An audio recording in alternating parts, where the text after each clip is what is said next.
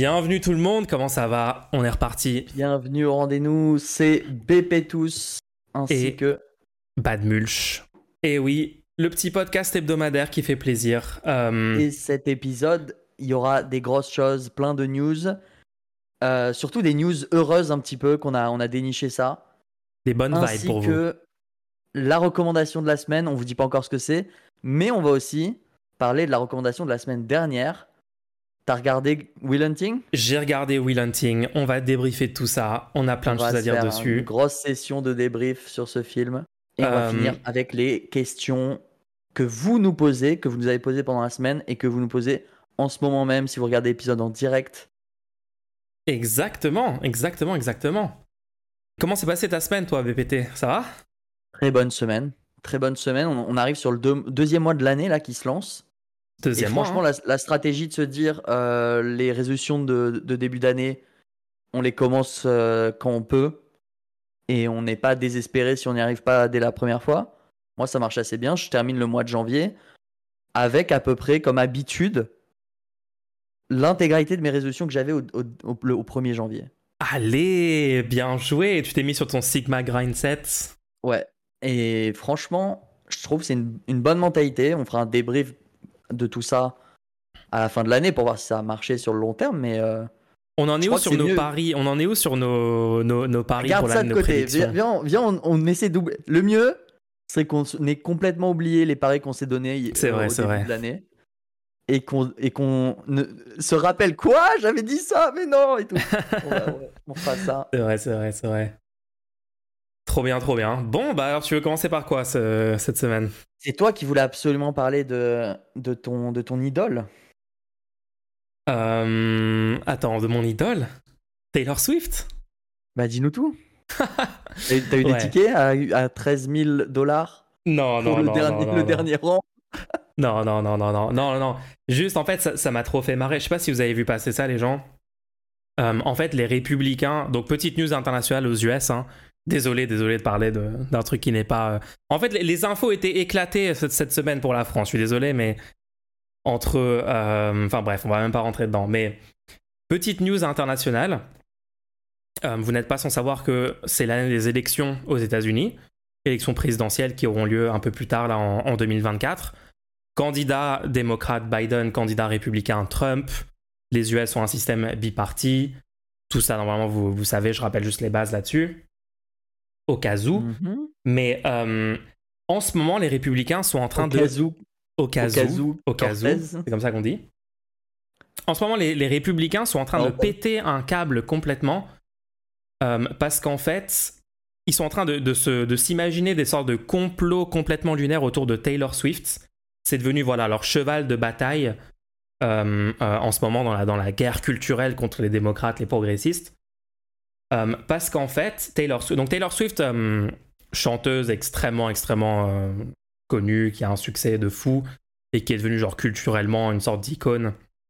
Je suis pas personnellement fan de sa musique, peut-être deux trois chansons que je peux fredonner de temps en temps, mais voilà, c'est pas trop mon mon délire en termes de musique. Par contre, Arrête un peu. écoute, je suis toujours honnête et transparent avec mes, mes goûts Tu musicaux sur ce stream. hein. Est-ce que, tu, est-ce que si je mets Shake It Off là tout de suite, tu refuses de l'écouter? C'est genre, c'est- moi j'associe ça juste à de la musique, genre tu l'écoutes, genre tu l'entends au supermarché quand tu quand tu fais tes courses, tu vois. Est-ce que t'as bon Oh, on va le- pas rentrer, non, Oh on rentre pas dans ce débat, Non, rentre mais pas dans ce débat. Mais si, on rentre dans ce débat. Tu détestes juste parce que le truc est mainstream. Genre, il y a juste le fait que ce soit mainstream, t'aimes pas le truc. Non, non, non, non, c'est. En fait, Shake It Off, pour moi, ça fait partie de la même catégorie de chansons que Happy de Pharrell, où genre on essaye de faire une bonne vibe, mais c'était tellement artificiel que ça devient en fait flippant pour moi. Ça devient un truc. Ça me fait peur. Mais ça dépend. Dans, dans un, dans un contexte, je peux admettre. Ok, dans un certain contexte, je moi, pourrais l'admettre. Moi, je voyais ça pour Blurred Lines.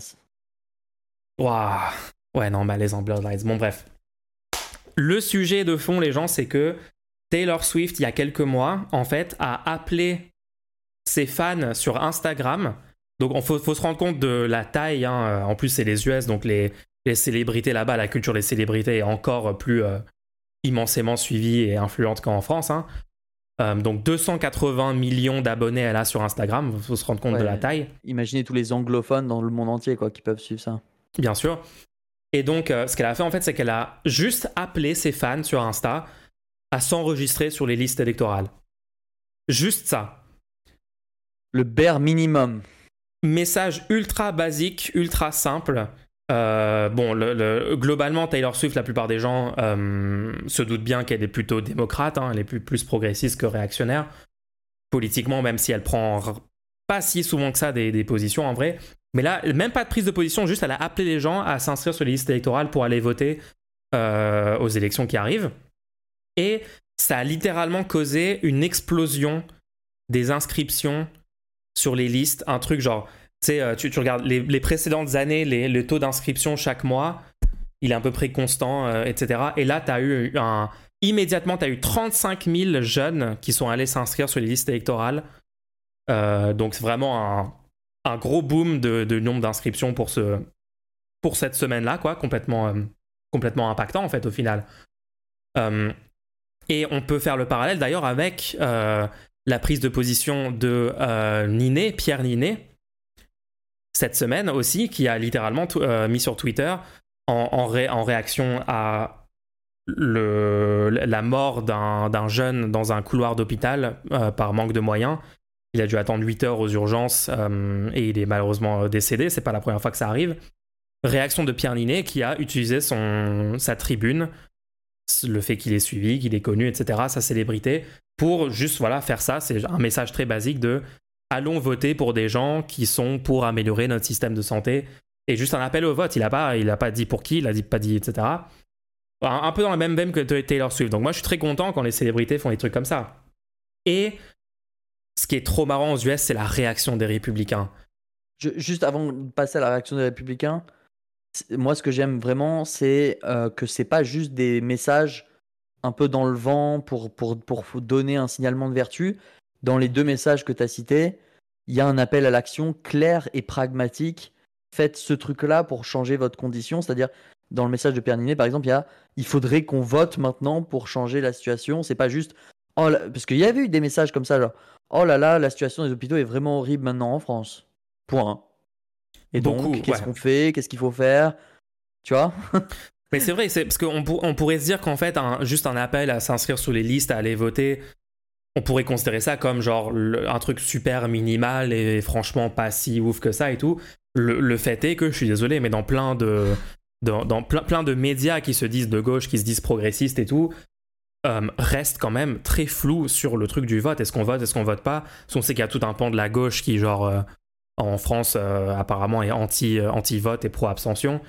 Et donc, euh, enfin, moi, je suis désolé, il y a même des chaînes comme Blast ou quoi, des, médias sur Internet qui sont globalement positifs et progressistes et tout, qui par moment invitent des gens qui sont pro-abstention. Et donc, ça, ça moi, j'aime beaucoup le fait que ça soit clair. et limite, c'est entre, entre une personne qui prend rarement des positions sur genre le capitalisme ou sur des gros sujets de fond, etc., comme ça, mais qui appellent les gens à aller s'inscrire, à aller voter, à participer à la démocratie, VS des gens qui font le premier truc mais pas le second, je pense que je préfère des gens comme Taylor Swift et Pierre Linet. Genre, désolé, en termes de conséquences, encore une fois, moi je suis un conséquentialiste. Je suis un conséquentialiste. Tu utilises ta tribune pour véhiculer quel message? Si c'est un message pro-vote, euh, pour moi c'est super positif. Hein. Mhm. Super positif. Donc, euh, mais pour reparler des US, ce qui est super marrant, c'est la réaction des républicains.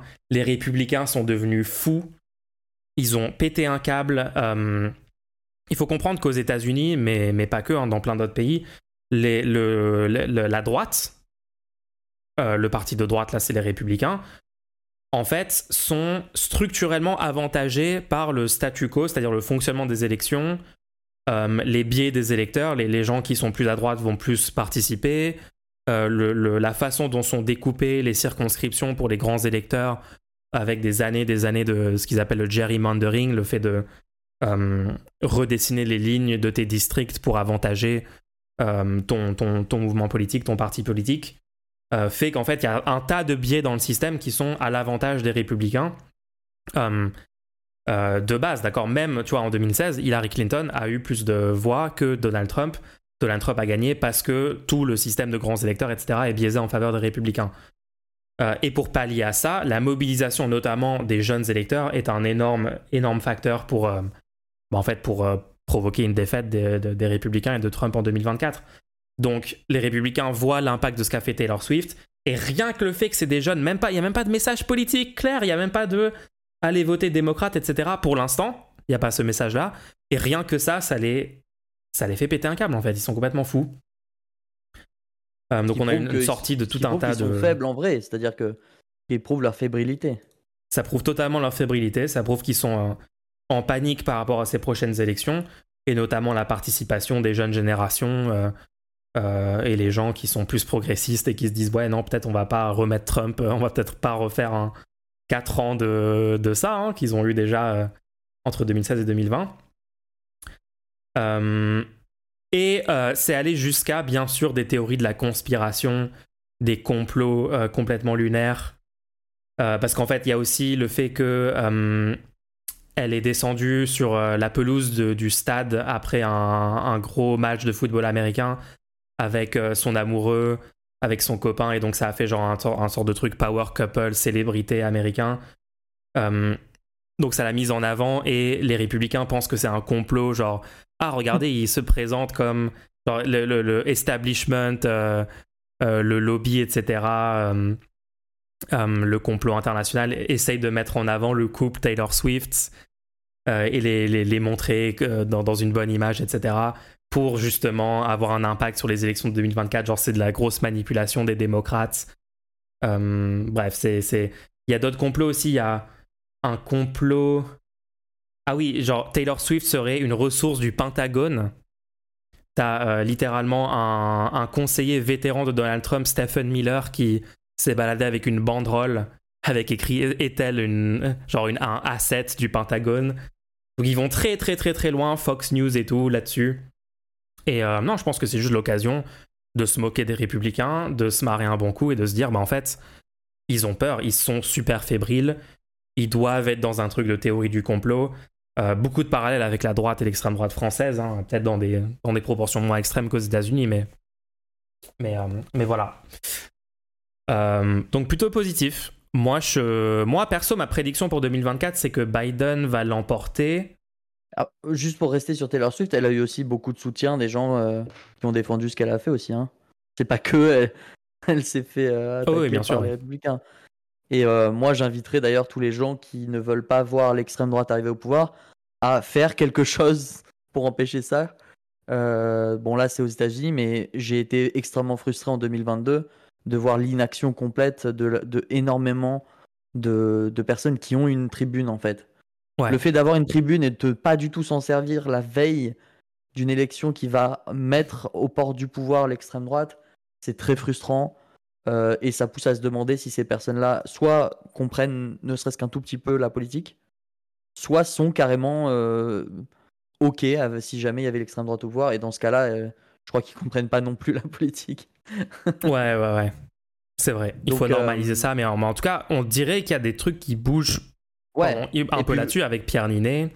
Et puis vous avez trois ans avant la prochaine campagne présidentielle, tous les artistes, tous les gens qui ont une tribune, pour peut-être vous réveiller et vous voir qu'en fait, vous faites partie du problème si jamais vous aimez pas le pays dans lequel vous êtes. Si jamais vous, vous avez une tribune, vous avez une influence et donc vous pouvez changer les choses. Exactement. Ne pas, ne pas négliger tous ceux qui font déjà quelque chose. Mais bon, en 2022, il y avait quand même très peu de gens qui ont fait quelque chose. Ouais, ouais, très très peu. Très très peu. Mais tu vois, les trucs de Pierre Ninet et tout, ça permet de. Tu sais, nous, on va souvent, on va souvent en parler de ça, et il y a des gens qui vont répondre oui, mais ce n'est pas leur rôle. Euh, ils veulent rester dans une sorte de pseudo-neutralité pour euh, ne pas nuire à leur image, etc. Et on a des super preuves empiriques maintenant, parce que regardez, est-ce que Pierre Ninet, est-ce que son image là, elle est ternie? Est-ce que là, sa carrière, ça y est, elle est terminée euh, Le gars, super acteur dans un tas de films, un tas d'œuvres et tout. Là, il fait un tweet pour dire bon, euh, nos hôpitaux, il y a un problème, on va aller voter. Concrètement, genre concrètement, est-ce que sa carrière est détruite? En fait, on voit que factuellement, non, genre factuellement, ça reste Pierre Ninet en fait. Et voilà, il n'y a pas vraiment d'impact. Euh, donc c'est des super exemples et je vous conseille de les sortir et de vous souvenir de, tweets comme ça, de prises de parole comme ça, pour contredire toutes les... Parce qu'il y a toute une catégorie de gens qui vont normaliser justement l'attitude pro-statu quo de, de, ne pas parler ces choses-là et de rester dans des trucs safe et, de jamais parler du, de la situation actuelle en France et dans le monde et tout. Donc voilà, très très basé, très très très basé. Ok, bah cool. J'aimerais parler de parce qu'on a parlé tout à l'heure des résolutions. Il y a eu un événement qui, qui est passé discrètement pour certains, d'autres l'ont vu. Je pense que c'est surtout par les réseaux sociaux que c'est arrivé. Parce qu'en fait, au Royaume-Uni, il s'est passé quelque chose en janvier, mhm. le Dry January. Oui. Est-ce que tu en as entendu parler? Ouais, bien sûr. On boit pas d'alcool en janvier, quoi. Un mois entier où faut pas boire d'alcool. Alors, ça a l'air plus répandu que ce que je croyais en France. Parce ouais, ouais, ça fait quelques années qu'en France, les gens. Ouais. Cette année, 10% de la population française a sursuivre le Dry January. January. Waouh. Tu vas me critiquer encore pour mon accent. J'ai rien dit. Pas encore, pas encore. Mais ça y est, du coup là c'est février, donc on peut, on peut bah, recommencer. on peut faire un petit bilan. on peut recommencer à se. On fait, dry, February. donc, qu'est-ce qui s'est passé? Euh, En gros, pendant un mois, les gens ont décidé d'arrêter de, boire de l'alcool. Euh, enfin, 10% en tout cas en France. J'ai vu des témoignages des gens qui redécouvraient la vie. C'était assez touchant, honnêtement il y a des gens qui disaient waouh en fait euh, c'est incroyable la... parce que nous on s'en rend pas compte parce que enfin on boit pas beaucoup d'alcool tous les deux voire pas du tout. Et du coup on se rend pas compte à quel point euh, quelle est la vie du point de vue de quelqu'un qui, qui, boit peut-être tous les jours deux verres d'alcool. Il, faut savoir que une personne sur deux entre 18 et 75 ans a bu de l'alcool au moins une fois par semaine. Tu vois, au cours de, toute une année, c'était un, une stat qui datait de 2017. Ouais, ouais. Bah, une personne sur deux qui chaque semaine boit de l'alcool, ça te maintient dans un état quand même, tu vois. Ça te maintient en permanence dans un certain état. Ton corps a toujours euh, un peu d'alcool en lui, quoi. Mm. Et ça change ta vie, en fait. Et en fait, qu'est-ce qui se passe au, cours de ce mois où, où ils, ont, ils ont pas bu d'alcool?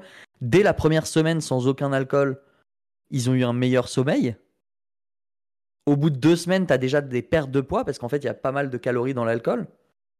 Et ensuite, il a commencé à avoir. Tu as une meilleure réflexion, tu as plus d'énergie, ta, peau devient plus belle parce que, euh, vu que c'est vasodilatateur, euh, t'as plus le, le, teint rouge, tu vois. Ah non, mais l'alcool, c'est genre littéralement une des pires drogues en termes de conséquences sur ta santé, sur ton cerveau, etc. Enfin, y a, y a, c'est un gros sujet, d'accord, la consommation de drogue, euh, la dépénalisation, etc. Il y a plein de trucs.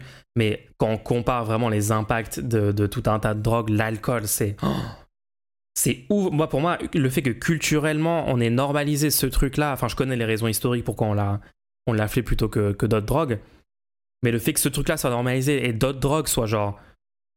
Il y a, y a, des cercles où, genre, si t'en parles, t'es vu comme un sorte de, de, de criminel, etc. Et tous ces gens vont, genre, juste ouvrir leur bière et boire devant toi et genre il y a aucun problème. C'est là genre bon le double standard est juste fou quoi.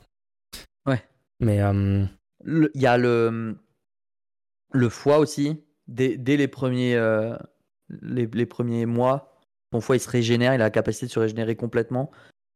C'est assez fou pour les gens. Si vous si vous avez raté cette occasion d'essayer d'arrêter de, boire de l'alcool et que vous buvez régulièrement de l'alcool bah déjà faut faire attention, les gens qui, sont, qui, qui boivent plus que euh, ce qui est recommandé, c'est-à-dire plus que 10 verres par semaine et 2 verres par jour, apparemment, tu es très accoutumé à partir de ce point-là. Et si tu t'arrêtes du jour au lendemain, tu peux avoir euh, bouche sèche, nausée, sueur, tremblement, etc. C'est les, les, symptômes du, du, sevrage, quoi. Et ouais. Et euh, dans ce cas-là, il faut, faut, vous faire suivre, ou alors au moins que vos proches soient, vous soutiennent, etc. Mais en tout cas, moi je dis que ça peut être une bonne occasion d'aller voir un peu les témoignages du Dry January parce que c'est hyper inspirant et euh, je crois que pour des gens qui, ont bu depuis euh, je sais pas imagine tu as bu depuis que tu as 17 ans tu peux avoir l'impression que c'est la, la, vie normale ce que tu es en train de vivre et en fait peut-être tu passes à côté de quelque chose. Donc ça vaut le coup d'essayer. En tout cas l'impact est plutôt positif parce que à la fin de ce mois-ci Certaines personnes décident de complètement arrêter, de jamais reprendre. Donc ça, c'est incroyable. D'autres personnes diminuent à mort, c'est-à-dire ils disent bon, ça y est, j'en bois plus que au fait, par exemple, et du coup ils arrêtent une consommation euh, qui, soit quotidienne ou quoi. Après, il y a ceux qui reprennent, mais qui savent qu'ils peuvent arrêter, genre qui, qui savent ils sont, sont capables et du coup peut-être c'est euh, inspirant pour s'ils veulent réessayer d'arrêter pour plus tard, quoi. Donc voilà, je, petit message pour tous les gens qui sont dans cette addiction de bah, courage et allez voir ça, peut-être ça peut vous inspirer pour essayer de faire quelque chose comme ça. De fou, de fou, de fou, si ça peut t'inspirer. Très important d'en parler, ouais. Euh, c'est cool qu'il y ait des, des, petits mouvements comme ça qui se lancent, euh, pas du tout structurés, euh, juste les gens se disent allez, on se fait ça. Ouais, un petit concept culturel qui émerge. Mais ouais, moi, moi, moi je suis sur le truc de en prendre au fait quand on me le propose, genre quand, bon, voilà, quand on prend un petit, un petit, voilà, un petit verre mais euh, ouais, en général. Après, de base, je suis vraiment pas, enfin, je suis vraiment pas fan d'alcool en fait de base. Donc ouais.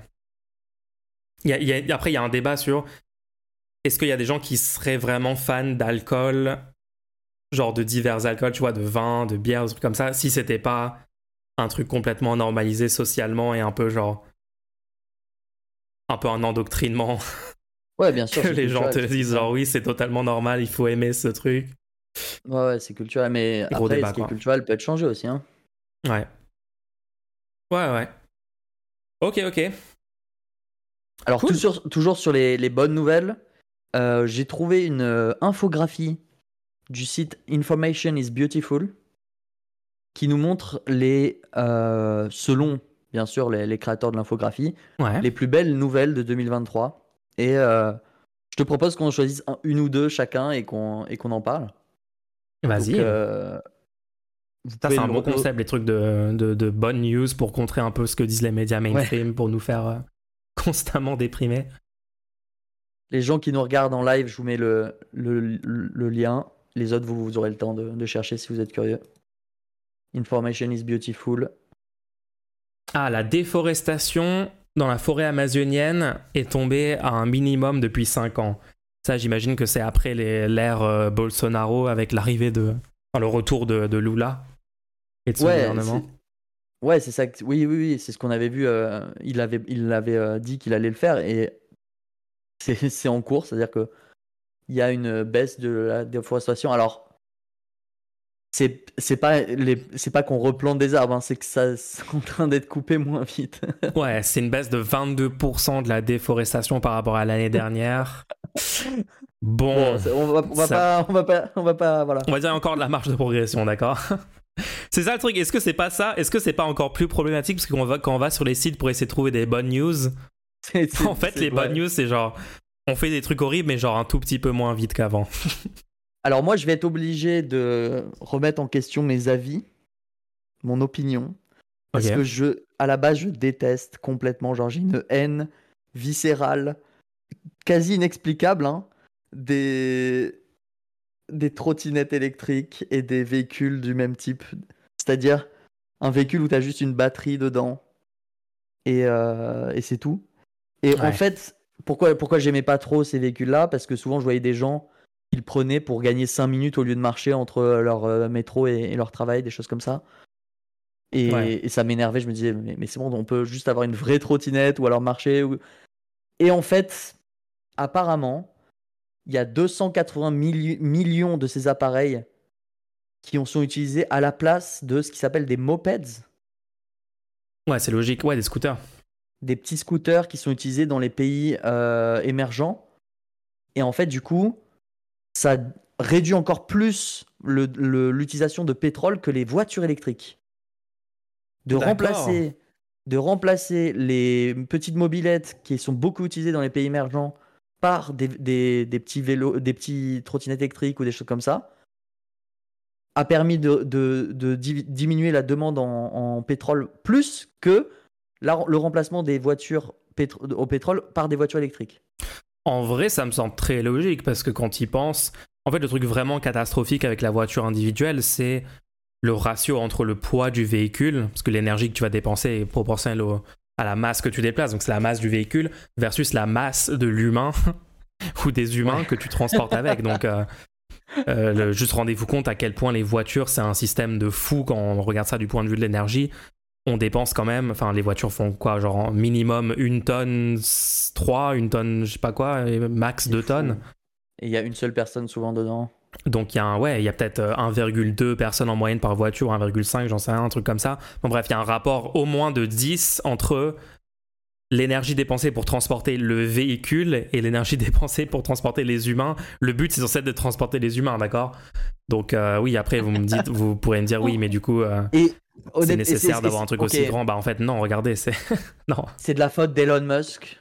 Qui aujourd'hui, on est ok avec des voitures électriques euh, lourdes aussi. Moi, je pense que il faut critiquer le fait que normalement, on passe aux voitures électriques et on se dit bon, les, les batteries sont très lourdes essayons de réduire au maximum parce que faut comprendre que plus moins le véhicule est lourd, moins il y a besoin de batteries lourdes et c'est un c'est plus plus ton véhicule est léger donc plus tu gagnes euh, de la de l'énergie quoi.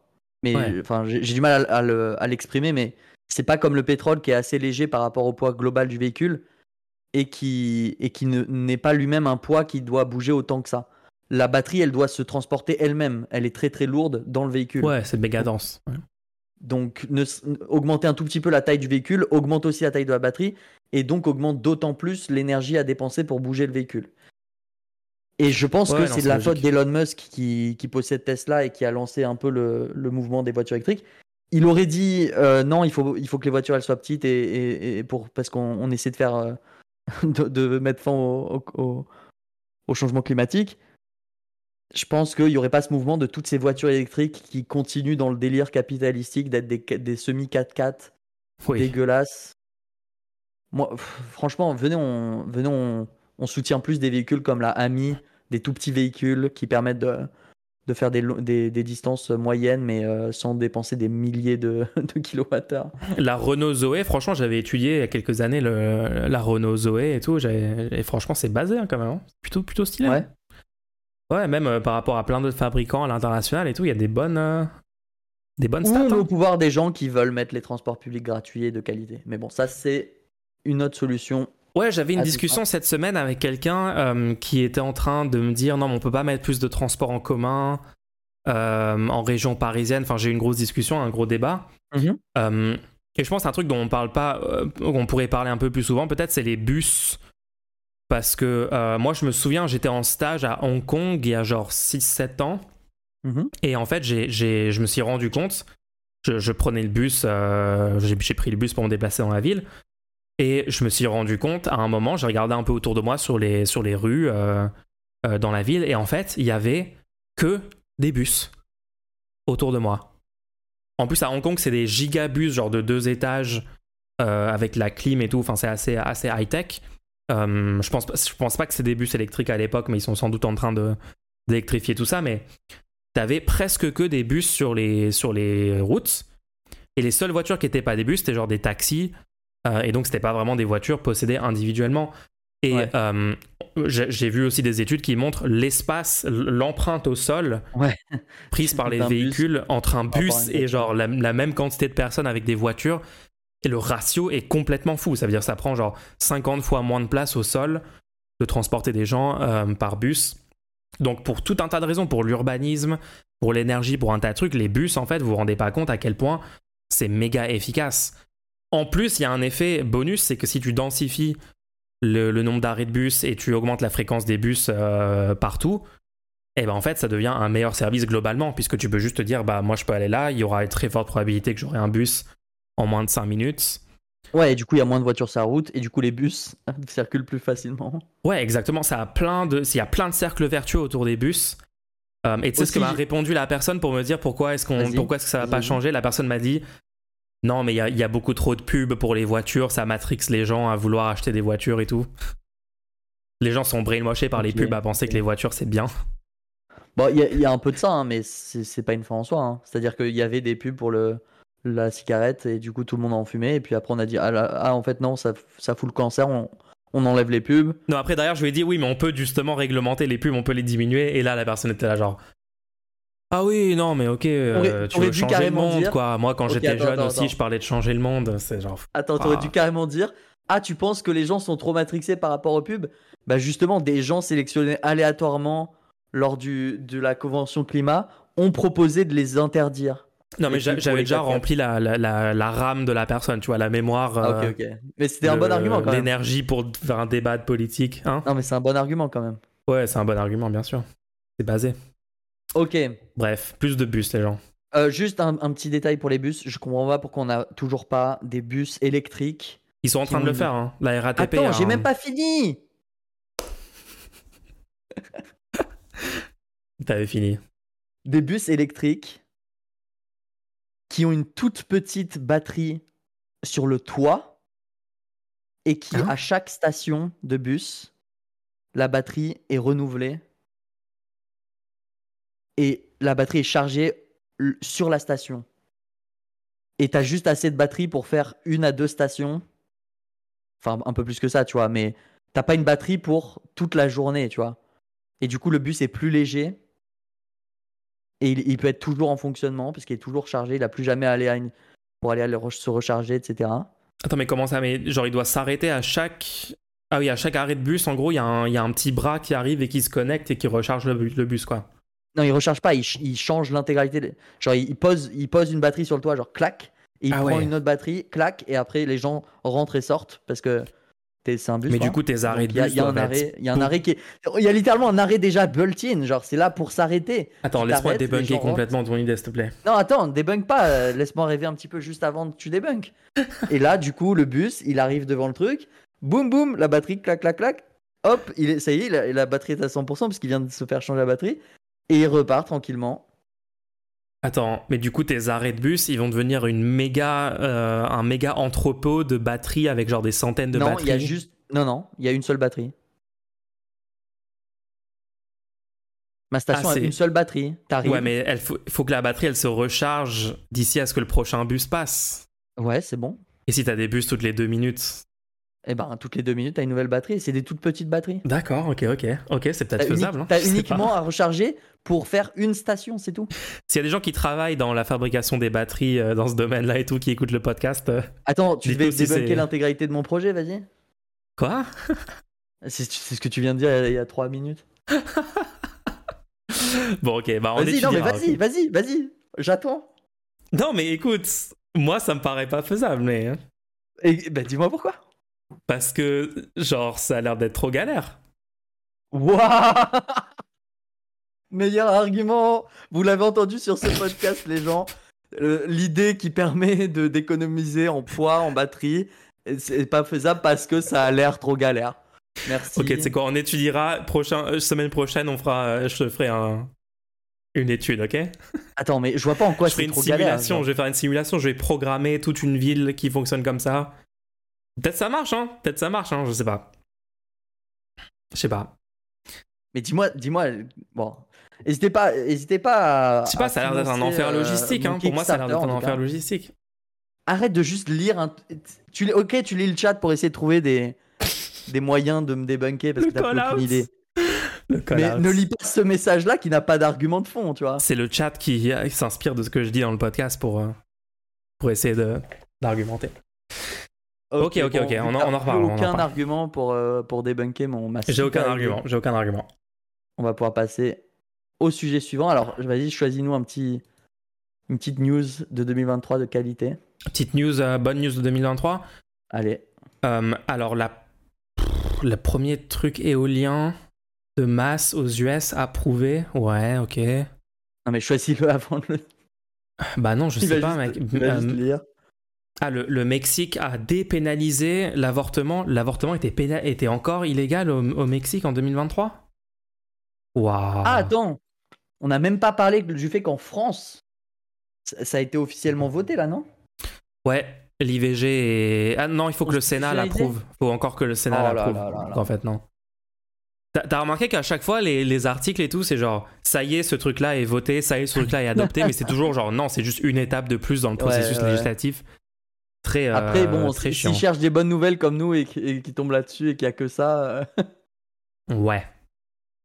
J'aimerais bien qu'il soit plus clair quand même en général les médias français sur ça. Ouais, c'est vrai.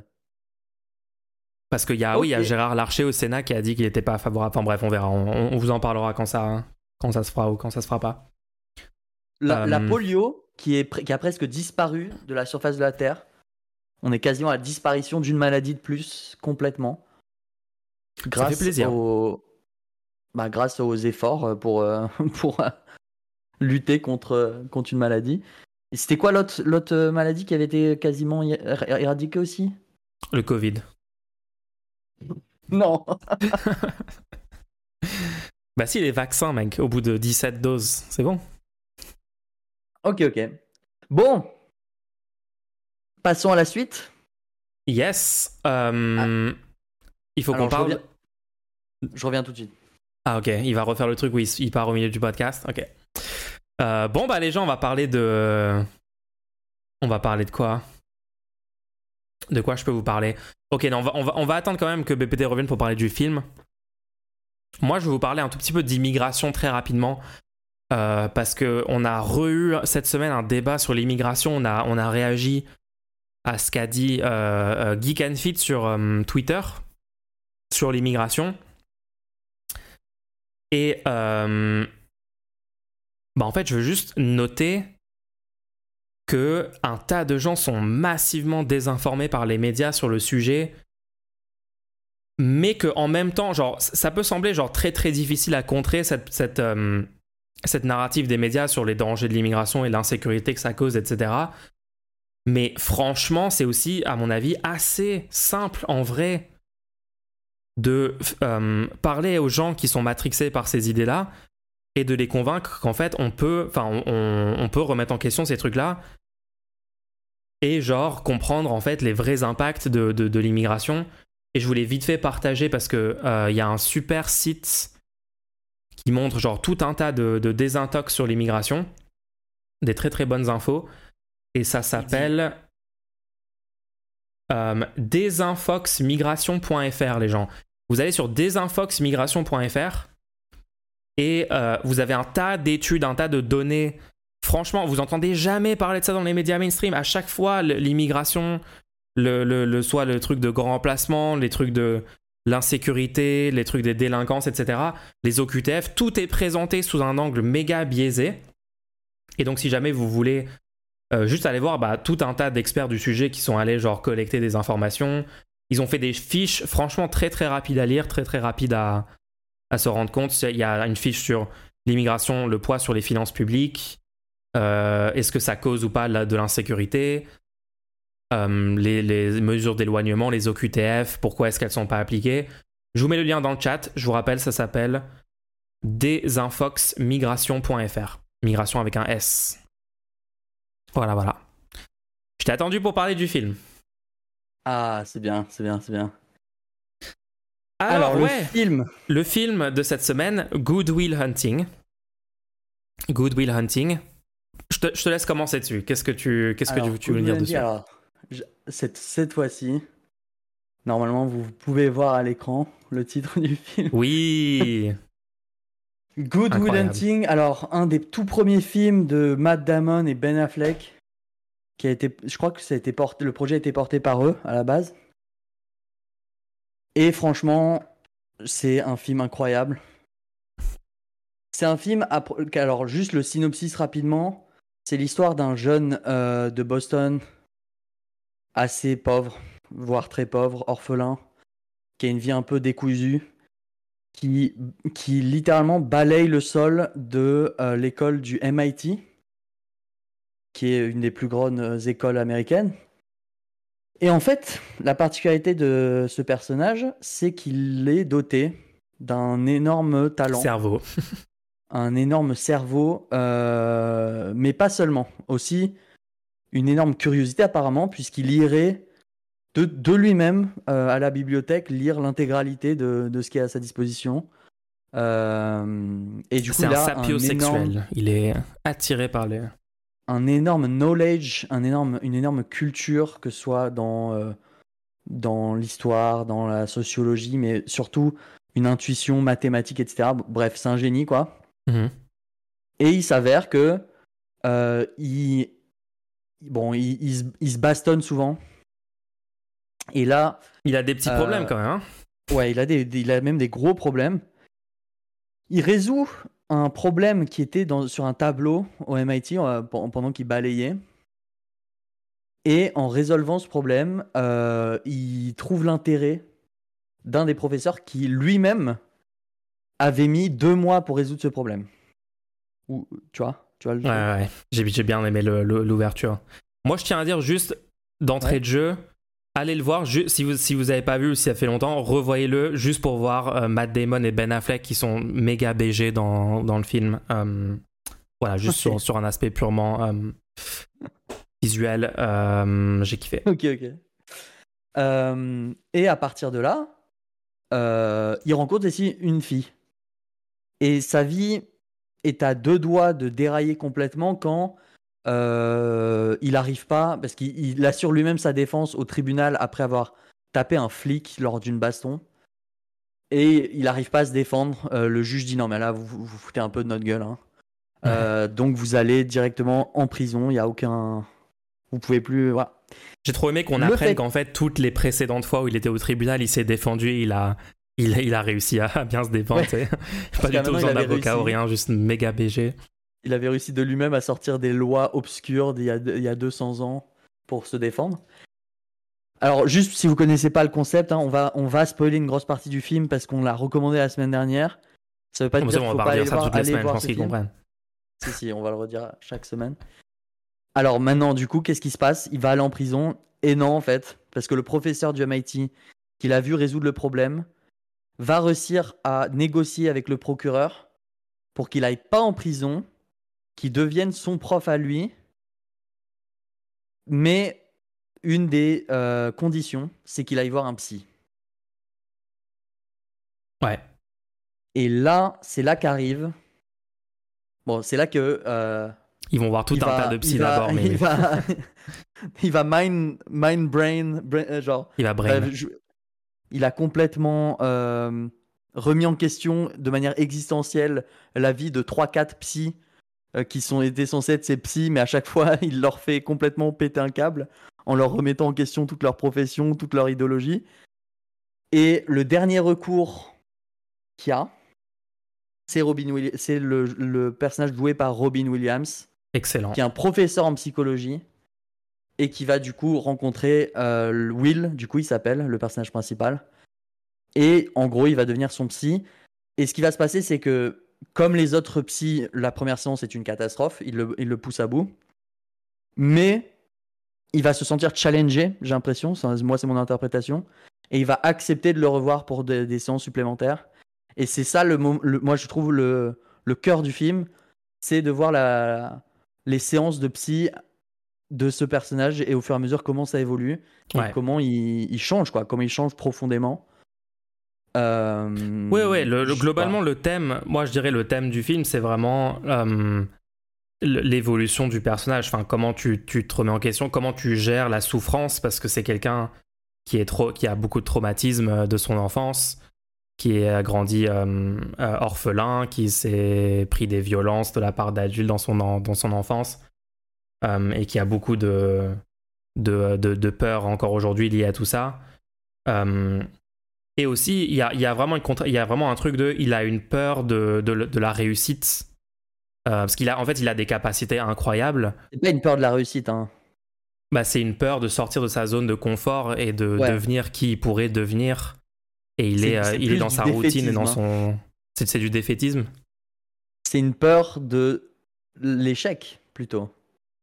Ouais, une peur de l'échec, oui. Ouais, ouais. Mais ça, ça va de pair, tu Une vois. peur de la désillusion, une peur d'être d'être euh, d'être trahi en fait, d'être euh, d'être déçu. Voilà, parce que quand il va parler avec son psy, en fait, ça, le, le- tout le sujet central, ça devient euh, de remettre en question toutes ses certitudes. Parce qu'il est franchement, il est jeune, il a genre 20 ans, hein, le personnage, mais il, Ouais. est, euh, il a déjà 21, tout un tas de. Quoi? Il a 21 ans à la fin du film, mais bon. Bah oui, parce que c'est son anniversaire. du coup, il a 20 ans. Bref. Euh, mais ouais, c'est c'est le, le- truc de. euh, aussi s'occuper de ses, de, de, de ses troubles et de ses, de ses traumas pour, euh, pour progresser, quoi. Et euh, attends, je, je suis en train d'essayer de regarder parce que est-ce que le réalisateur c'est un, c'est un psy par hasard? Parce que j'ai vraiment eu la vibe que le film est écrit par un, un quelqu'un de professionnel dans le domaine parce que c'est vraiment la, la En mise tout en cas, ce scène. film, des- il a énorme, ce film a énormément de messages euh, incroyables. Si tu, si tu, si tu n'as pas toi-même ces, ces, cette ces idéologies-là avant de voir le film, je trouve que le film peut t'ouvrir des portes sur plein de, de manière de penser. Il y a une remise en question du système éducatif américain et privé en règle générale, et puis les hautes écoles Ah en oui. règle générale. Il y a une remise en question de la méritocratie assez violemment, quand ouais, même, ouais, quand même. hein. Ouais. en partant du principe, regardez, cette personne-là, elle peut accéder à, à n'importe quel métier qu'elle veut, alors qu'elle n'a jamais été dans... Elle ne veut pas, elle ne veut littéralement pas y aller. Ouais. mais elle a les capacités de manière innée. Et donc, qu'est-ce qu'on fait de la démo Alors que son pote voudrait, lui. Il lui dit littéralement, son pote voudrait avoir cette chance-là, de pouvoir choisir dans quelle euh, université ou job il peut aller, et il ne peut pas. D'un point de vue financier et d'un point de vue des capacités, ça n'est pas possible pour lui. Et donc, la méritocratie américaine est complètement remise en question, parce que du coup, ce gamin, lui, on lui ouvre les portes. Alors qu'il est né au même endroit et dans les mêmes conditions que son pote. Exactement. Voire dans des Exactement, conditions plus tard. pires. ouais, ouais, puis ça, ça remet en question aussi tout un tas de, de préjugés, de stéréotypes. Tu vois, si tu vois quelqu'un, euh, même la mise en scène des, des préjugés qu'avait tout le corps académique sur le, le gars qui nettoyait le sol, euh, qui à aucun moment pourrait être celui qui a résolu le problème de maths super avancé. Et euh, c'est des bons petits rappels. C'est très basique, hein, ce genre de message, mais quand même, c'est des bons petits rappels. Mais euh, non, mais en, en tout cas, émotionnellement, le film te transporte vraiment dans tout un tas de trucs. C'est- C'est c'est très en accéléré parce que franchement, le personnage euh, vit un, un développement. En plus, euh, il a une relation avec une fille où il a aussi peur de s'engager, peur de, de se livrer, de se dévoiler et de- d'être vulnérable devant elle et s'engager dans une relation de long terme. Et après, bien sûr, la fin du film, c'est la remise en question de ça. Et enfin, il dit non, je vais aller, je vais sortir complètement de mon quartier, de ma zone de confort, de, de ma petite vie avec mes potes et tout, euh, pour aller en Californie rejoindre euh, euh, son, son amour, quoi. Donc, un, un- un bon petit message positif sur la fin. il y a aussi une énorme remise en question de, de, du succès. Qu'est-ce que ça veut dire être, euh, avoir du succès? Ouais, entre toutes les, tous les débats entre, le, en- entre Robin Williams et, euh, et l'autre professeur, professeur. de ouais. mathématiques. Ouais, très très bon ça. Parce qu'en fait, c'est quoi le succès? Pour le professeur de mathématiques, c'était profondément évident que cette personne-là ne devait pas faire autre chose que des mathématiques, puisqu'elle était si forte dans les mathématiques. Et donc, Ouais. c'était presque insultant que, cette, que, que le, le Will ne fasse pas des mathématiques, non, ne serait-ce même pas pour lui, mais pour la race humaine, tu vois, pour, pour le- l'espèce humaine. Oui, c'est ce truc de il a une vocation, de croire qu'une personne peut avoir une vocation, et donc si la personne ne suit pas ce pourquoi il ou elle est fait, entre guillemets, euh, l'humanité perdrait ou un truc comme ça, en tenant pas compte, ce professeur-là ne veut pas tenir compte de ses désirs à lui et de son plan de vie à lui et de sa liberté. C'est plus genre, il essaye vraiment tout au long du film de, de le corneriser, enfin de le faire suivre une trajectoire que lui veut bien faire.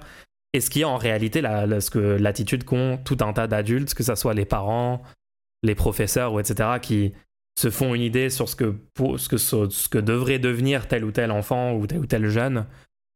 Euh, moi, je, connais des gens dans, ma vraie vie qui ont ce genre de comportement, hein, de dire euh, ah mais du coup tu fais ça mais pas si alors que t'es es bon dans ça donc tu devrais faire ça. C'est bon, je pense qu'il y a plein de bonnes, de très bonnes remises en question à véhiculer par le film, c'est sûr. Ouais. En- ensuite, il y a le, le fait que la relation entre euh, le, le psychologue et, euh, et Will, elle ne permet pas uniquement à, à, à Will de grandir, mais aussi au psychologue, parce que le, le psy- Sean, il s'appelle. Sean, en fait, à la fin, au début, il commence avec. euh, il est encore dans une sorte de deuil de sa femme, Ouais. et à la fin du film, il, il décide de partir en voyage, ce qui était complètement hors de question au début. Donc c'est obligé que ça vienne de la relation qu'il a eue avec Will. Donc euh, c'est bien de voir que euh, c'était une relation qui a été euh, utile pour les deux. Genre les deux étaient en- à l'écoute de l'autre. Ouais. Et l'arrogance de Will, elle n'était pas uniquement dans le but de blesser ou quoi. C'était aussi, il y avait, il y avait du vrai, quoi. Il y avait un, un- un fond vrai, quoi. Exact. Et et- ok, il y a des trucs que j'aimerais relever Ouais. particulièrement parce que bon, là, l'œuvre en elle-même, elle, elle est, elle est très forte et euh, je vous la recommande. Et euh, elle, elle a, elle a des gros messages, mais après il y a des scènes particulières Il qui, y a des scènes Juste- légendaires. hein. juste en soi, sont hyper intéressantes et qui, je pense, moi, m'ont grandement influencé.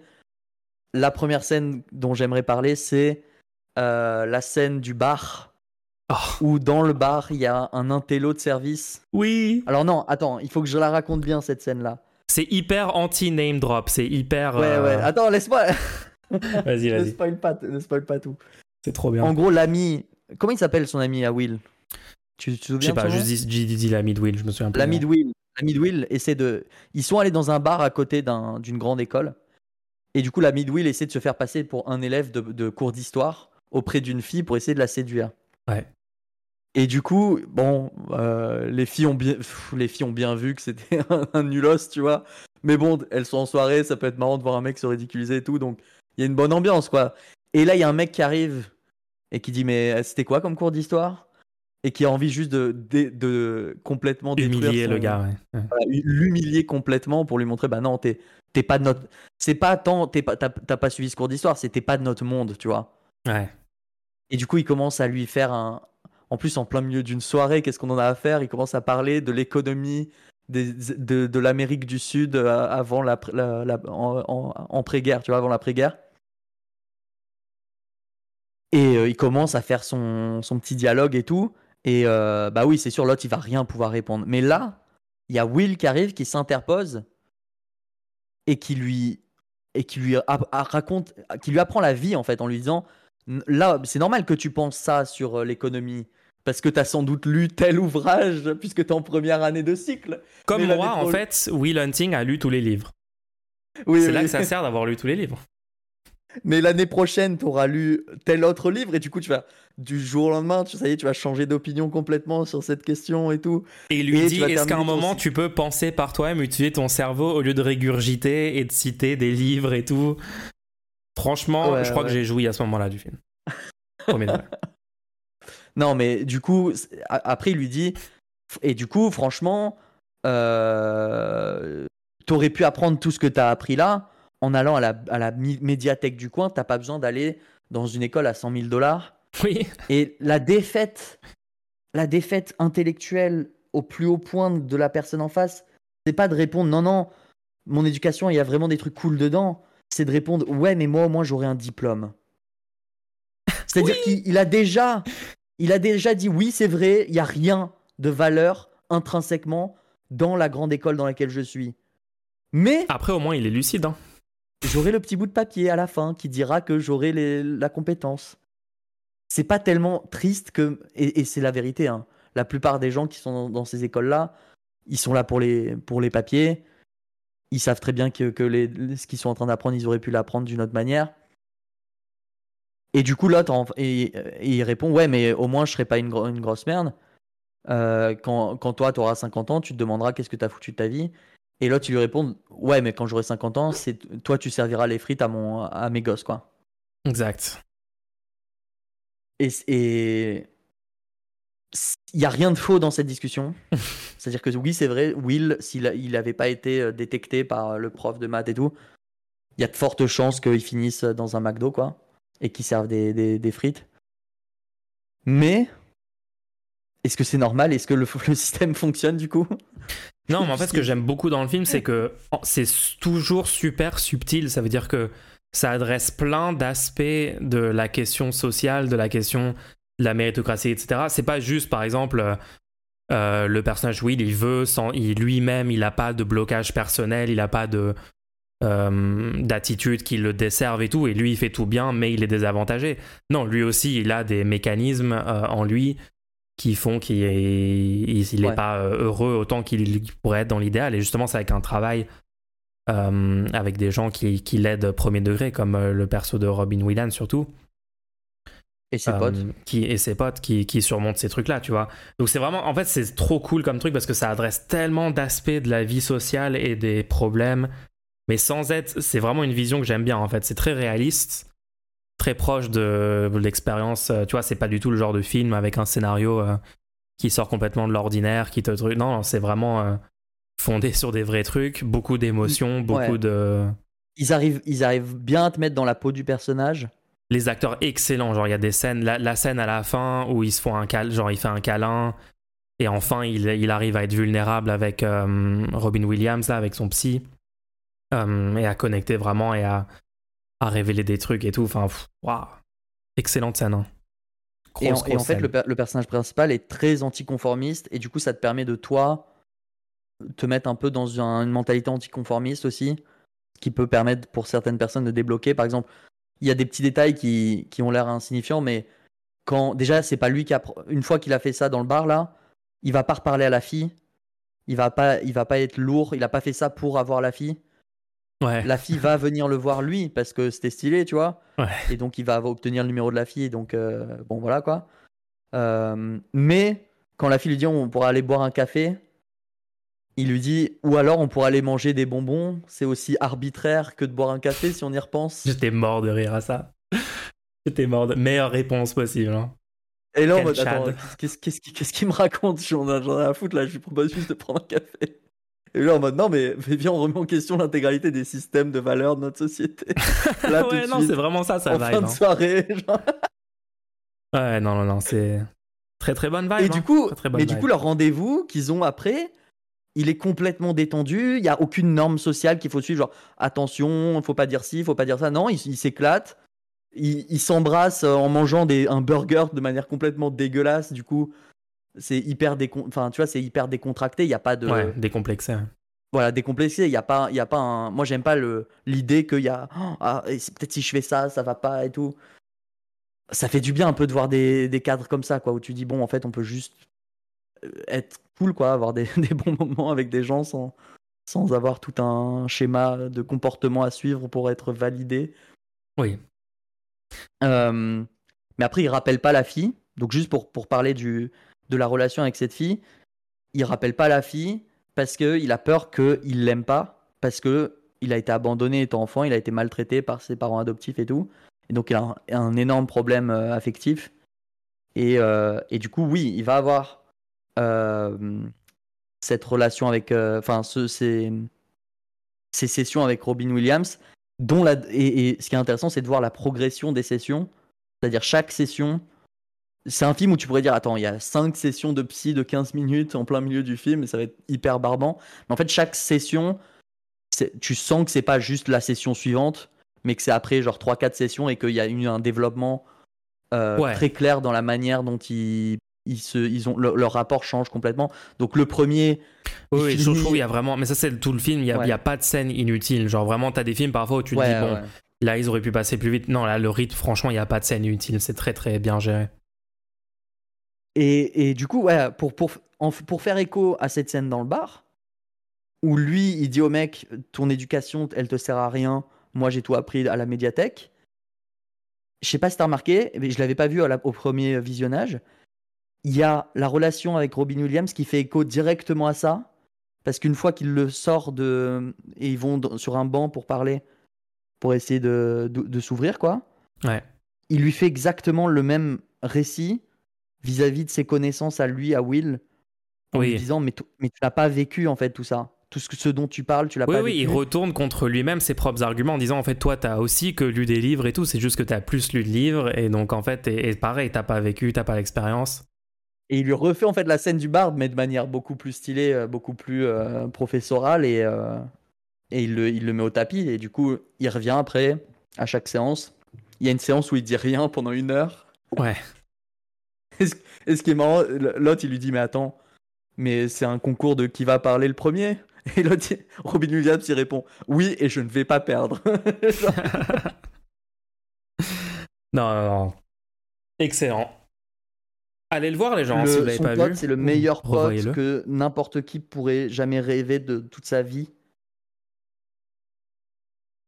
Oui, quand il lui dit euh, En fait, euh, le jour où je viendrai chez toi te récupérer et, tu seras pas là, c'est là où je me dirais Bon, enfin, t'es sorti. Euh, ouais, t'as des capacités, sors de ta zone de confort, même si tu nous laisses derrière, etc.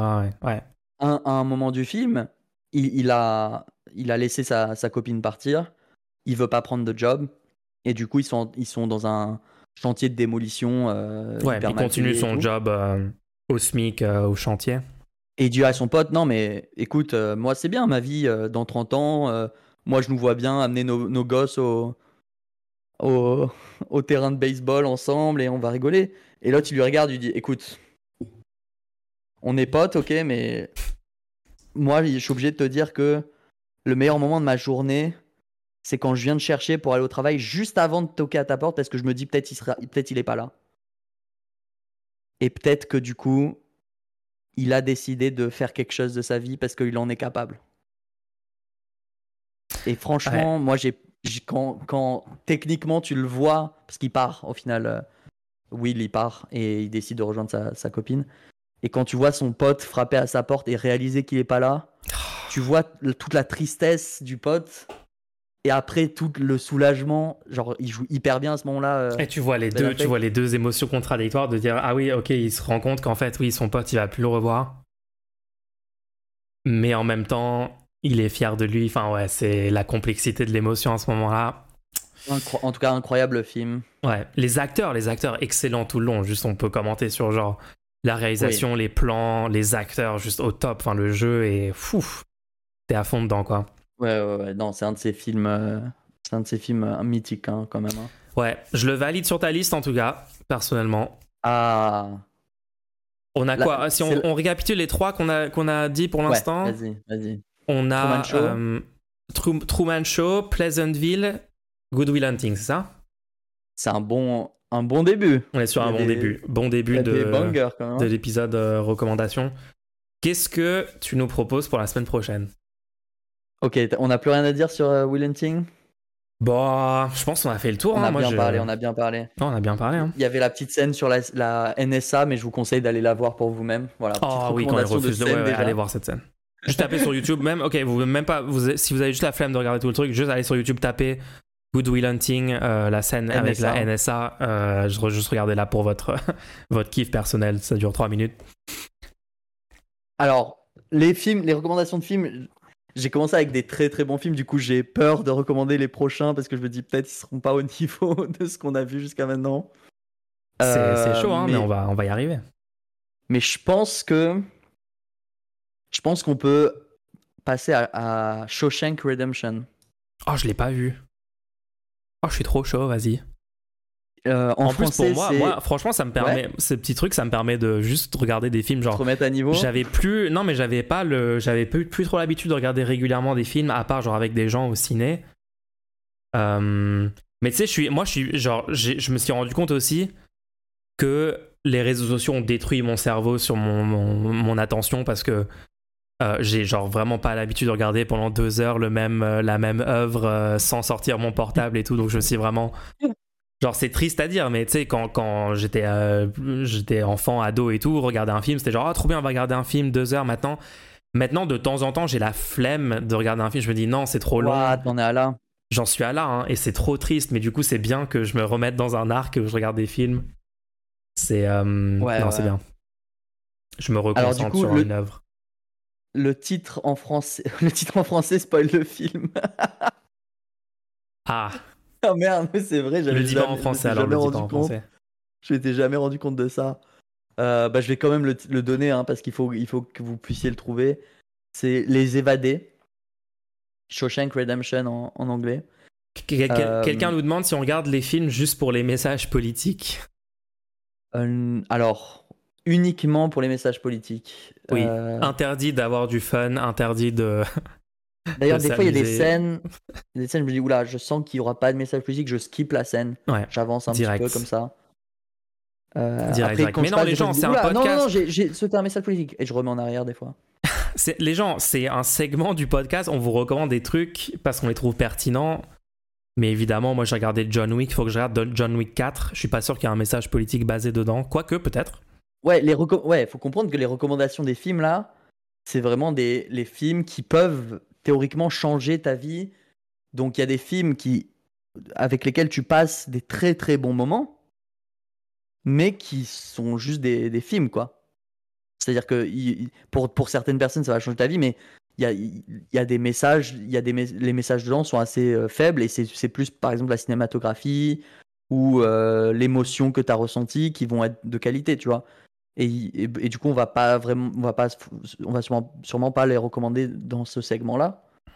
Par contre, là, c'est des films euh, qui moi m'ont marqué à un point de, oui, un point de vue de qu'il y avait un message dedans qui m'a marqué, tu vois. Et euh, mais par contre, ça les empêche pas d'être des films incroyables. Donc, Will Hunting, par exemple, je crois que le film en, en lui-même, c'est un des meilleurs films, euh, que ce soit euh, avec message ou sans message, tu vois. Faut que j'aille voir euh, le dernier euh, Mission Impossible. Je suis fan de Mission Impossible, perso. Oh, j'ai j'ai laissé tomber moi. Pas peur de le dire. non, mais il y a un truc où il saute en moto d'un- d'une grosse Ouais, plateforme. là, ouais, marrant. ouais, j'ai- pff, Ok. Moi, je m'en fous, ils auront mon argent, ils vont le prendre à chaque fois. hein. C'est facile Donc de là, prendre mon Shawshank argent. Redemption pour la semaine prochaine. Les Shawshank. évadés 1994, je crois. Ouais, c'est ça. Allez voir ça. C'est une tuerie. Et on aura plein de choses à dire la semaine prochaine pour le prochain segment. Excellent, excellent. Alors, est-ce qu'on passe aux petites questions? Si t'as si pas d'autres euh, trucs à dire sur les actualités, etc. Non, on non, je pense que j'ai rien d'autre. Je pense qu'on peut passer aux petites questions. Trop bien. Alors, euh, rappel pour le fonctionnement de l'émission, les gens, si euh, vous appréciez ce qu'on fait, notre travail sur le podcast et tout, vous pouvez faire une petite question sur le Kofi. C'est un don, plus une question dans le message de don. Euh, donc en même temps, ça vous permet de soutenir l'émission que vous aimez écouter semaine après semaine, qu'on puisse continuer, tout ça, tout ça. Et aussi, euh, vous pouvez avoir une réponse approfondie, extrêmement réfléchie, avec nos, talents de penseurs philosophiques incroyables sur Ouais, n'importe le- quel la sujet. complexité de notre réponse, la complexité de notre réponse dépendra du niveau de troll de votre question quand même. hein. oui, parce que cette semaine, bref. Mais euh, merci à toutes les personnes qui font des questions, qui font des dons. Merci pour le soutien. Et on- rendez-vous.fr, nous soutenir. Exactement.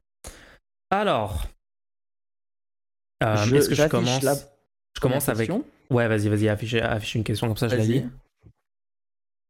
Alors, si le feu ne peut pas être brûlé, est-ce que l'eau s'est mouillée Je commence avec une question extrêmement intelligente. Euh, je te laisse répondre à ça. oui.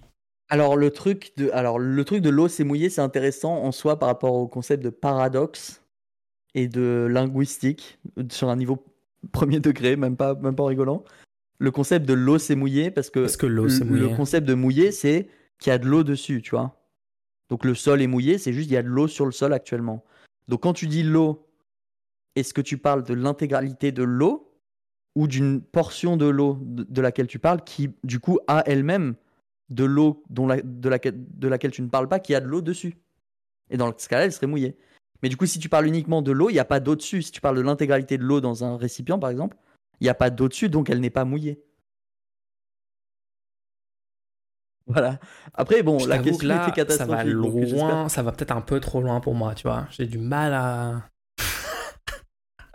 Ok, passons à la question Prochaine suivante. question. Merci pour la question. Euh, Ça, ça marche les petits titres en haut là? Ouais, ouais, ouais, ça marche. Ok, bah alors question suivante. Ça ne coûterait que 10 milliards par an de verser 2000 euros bruts de salaire à tous les agriculteurs de France. Est-ce une bonne idée que l'État propose de salarier les agriculteurs en échange de la nationalisation de leurs moyens de production et de leur production annuelle? J'ai fait un petit résumé de Euh, ça qu'on peut voir actuellement à l'écran. Euh, honnêtement, vas-y, si toi, si toi tu veux commencer à répondre. euh, alors attends, est-ce que c'est une bonne idée que l'État propose de salarier les agriculteurs en échange de la nationalisation? Bah en fait, moi je pense qu'il faut des cantines publiques gratuites et donc oui, il faudrait un système comme ça en fait. Hein. Attends, mais toi tu dis carrément tous les agriculteurs, ça veut dire là on a environ 400 000 personnes qui travaillent dans Alors non, parce que je- l'agriculture. Alors, si tu regardes bien la question, c'est propose de salarier des agriculteurs en échange de la nationalisation de leurs moyens de production. C'est une proposition qui serait faite et les gens pourraient, les, les producteurs pourraient accepter. Donc du coup, ça veut dire qu'en fait, ils doivent euh, céder leur euh, propriété sur l'exploitation, c'est-à-dire leur propriété du terrain, du fonds de commerce, de, euh, des outils, etc. Qui, devient, qui serait plus genre leur propriété euh, à leur entreprise ou ou à leur personne, mais la propriété du pays. Donc ça deviendrait... Après, je pense que ça sera dur à accepter parce que céder juste pour avoir un revenu, c'est un peu compliqué. Par Bah contre, ouais, surtout que tu t'en sers, enfin d'un point de vue économique, tu, le fait que tu, Mm. tu possèdes ça, tu t'en sers pour, je sais pas, pour faire des prêts. Pour, euh, après, j'imagine que du coup, les prêts seraient repris par l'État aussi. C'est un peu, un peu. Une meilleure manière de le gérer, ce serait plutôt de dire qu'à partir de maintenant, euh, l'État te le rachète et te verse chaque mois une partie de ce rachat, tu vois. Et de cette manière-là, toi, tu peux. Et, et plus un salaire. Et du coup, ça te permet de rembourser les prêts que tu as en cours, ainsi que de toucher un salaire assuré par l'État. Et là, ouais, je pense que la proposition sera acceptable parce que tous les agriculteurs n'ont pas les mêmes dimensions de. euh, Enfin, ce serait dur pour d'accepter pour des gens qui auraient des très très grosses euh, euh, structures. Alors que là, du coup, ça permettrait d'accepter. Mais je pense que oui, c'est une bonne idée en soi de se dire, déjà sans même racheter, est-ce qu'on pourrait pas dire que il y a un minimum de toute façon que les agriculteurs touchent, quelle que soit leur récolte? Ouais. Bah oui. Parce en, en partant du principe que du coup, bon, avec un minimum de d'efforts fournis, c'est-à-dire que il faut quand même, tu vois, tu peux pas juste dire que tu es un agriculteur et toucher le truc, tu vois. Il faut que tu montres que tu aurais pu avoir des récoltes euh, à, à succès, tu les as pas eu, donc euh, voilà. Euh, à condition que ta récolte, tu la vendes pour la France. Et à partir Après, de là, un, euh, un salaire minimum. Après, la question qui est posée, c'est genre, c'est quoi? Parce que nous, on dit qu'il faut des cantines publiques gratuites, euh, alimentées avec le truc le plus circuit court possible, en respectant des, des bonnes normes sanitaires, environnementales.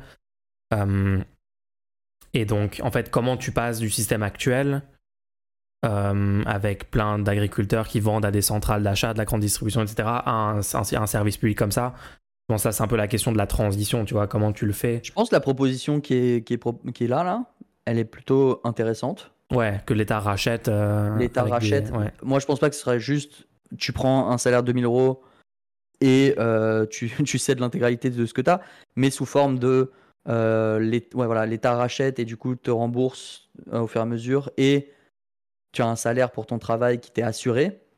Et du coup, c'est l'État qui est lui euh, inquiété si jamais il y a pas, si jamais les prix diminuent, c'est l'État qui est inquiété puisque c'est lui qui doit revendre les- la production. Et si la production est catastrophique à cause de, de- du climat, c'est l'État qui prend aussi. Et de cette Ouais, donc l'État a manière-là, un intérêt à, ré- à résoudre ces Voilà. problèmes. ouais. l'État a un intérêt à bloquer les prix, puisque c'est lui qui est responsable des prix qui chutent. Enfin, c'est lui qui est, est pas responsable, mais euh, perdant si les prix chutent. Et en même temps, le climat, s'assurer qu'il y a de l'eau euh, pour tous les agriculteurs, puisqu'il ne pourra pas juste faire des méga bassines pour euh, tous les, les trucs qu'il possède. Donc ouais, je pense que c'est une bonne idée, ce que propose... euh, Enfin, peut-être un peu revu, mais oui, il faut, payer. De toute façon, il faut que terme, comme tu disais, vu qu'on veut des cantines publiques gratuites de manière et pas juste racheter comme ça, mais vraiment, tu vois, pas juste des produits achetés et mis dans les cantines, mais toute la chaîne de production soit détenue et maintenue par l'État. Et dans ce cas-là, il faut des fonctionnaires en fait. Ouais. À terme, il faut des fonctionnaires. Ouais. C'est ça. Et souvenez-vous que nous, on préconise que, euh, euh, comme les besoins vitaux à côté de ça seraient garantis, donc il y aurait une option publique gratuite de logement et bien sûr les cantines. Euh, ça veut dire que du coup, la barre pour inciter les gens à aller travailler, notamment dans l'agriculture, parce qu'on sait que c'est des, des, trucs- des activités Mm. quand même très compliquées, il faudra mettre un salaire très élevé pour inciter les gens à le faire. Donc, sans doute dans notre société, euh, les gens qui font ce travail seront parmi les personnes les mieux payées. Enfin, en tout cas, la, pénibilité du travail fourni sera reflétée dans le salaire, euh, vu qu'on a euh, enlevé le, plus gros facteur de coercition sur le marché du travail actuel, qui est le fait que bah, tu dois aller bosser quoi, si tu veux payer ton loyer et ta, nourriture tous les mois. Donc, ce sera plus le cas. Enfin, tu auras une option en tout cas si tu veux avoir ces trucs gratuitement. Petit rappel. Ok, je pense qu'on a bien répondu. Euh, Ok. Question suivante.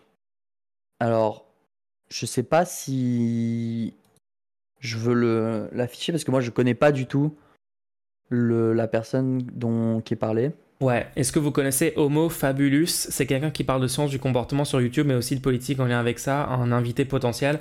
Ouais, désolé, je connais pas la personne.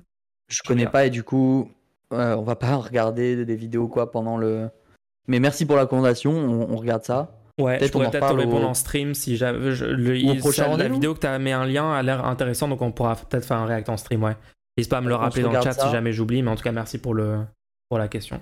On se regarde ça et on, on en, on en parlera peut-être au, au prochain rendez-vous si c'est intéressant.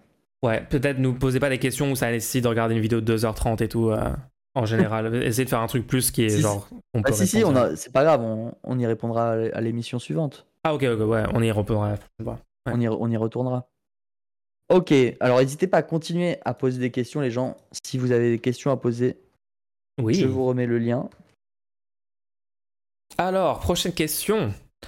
Comment, dans votre système, vous pensez empêcher les gens qui ont beaucoup d'argent de spéculer sur les marchés? Par exemple, en achetant beaucoup d'un produit pour le raréfier artificiellement, puis le revendre bien plus cher ensuite. Euh, ah oui, c'est une bonne question ça. Alors, bah du coup, dans, le système qu'on préconise nous, il y a un impôt euh, annuel sur le patrimoine. Donc, par exemple, si tu veux faire ce truc-là d'accumuler un, une grosse quantité d'un bien, je sais pas moi, euh, qu'est-ce qui peut être influencé par ça? Des tulipes? Je sais pas comment ça marcherait, mais t'achètes une. Ouais, tu essayes de monopoliser et tout. Euh, ça rentrerait du coup dans ton patrimoine et donc tu m- monterais dans le, le pourcentil de L'échelle, l'é- ouais. l'échelle de, de- des impôts. Et donc tu vas devoir payer plus d'impôts euh, si tu as un énorme patrimoine. Donc après, il va te falloir des liquidités. Donc il faudra que tu vendes une partie de ces, de ces biens-là que tu as, que as stockés pour euh, tenter de, de- d'influencer le marché et de, et de spéculer dessus. Euh, et ce truc-là va en fait, en fait, la politique que nous on préconise va globalement déconcentrer tout un tas de d'accumulation de capital, d'argent, euh, qui sont aujourd'hui euh, le cas dans notre société, donc les milliardaires, les immenses entreprises, les choses comme ça. Il y aura des systèmes d'impôts qui vont faire en sorte que ça sera beaucoup moins possible d'accumuler des sommes complètement folles qu'on a aujourd'hui quand on a des individus qui ont littéralement 100 milliards d'euros. Enfin, on se rend pas compte à quel point c'est c'est délirant de, de laisser ces choses-là, euh, euh, laisser ce niveau de pouvoir économique là dans les mains d'individus ou de très petits groupes de gens. Euh, donc, je, ouais, je pense Ouais. qu'il y a l'impôt sur le patrimoine. Il y a d'autres trucs auxquels tu penses? Ouais, en fait, il y aurait un impôt. Donc, je vais juste réexpliquer ce que, ce que tu as dit brièvement, mais Ouais, je reviens. peut-être plus de, de détails. Il y, il y aura un impôt progressif annuel sur le patrimoine qui serait euh, calculé selon des tranches. Ah, donc, il y a l'argent n'a pas le même usage selon la quantité d'argent que tu as. C'est comme l'eau. Vous aurez remarqué que si vous avez qu'une seule bouteille d'eau dans tout un mois entier, vous n'allez pas arroser vos plantes avec. Vous allez sans doute boire cette eau. Et donc, elle est plus nécessaire pour vous que quelqu'un qui a déjà 9 euh, mètres cubes d'eau à sa disposition. Tandis que la personne qui a 9 mètres cubes d'eau, si on lui donne une bouteille d'eau, lui, il va arroser ses plantes avec ou il va remplir sa piscine, voyez? Donc, vu que c'est pas le même usage, ça devrait pas avoir le même prix, puisque on part du principe que euh, si tu en as besoin pour survivre, déjà, ça devrait être gratuit. Et si tu n'en as pas besoin, vu qu'on en a besoin pour les gens qui ont besoin pour survivre, ça devrait être très cher.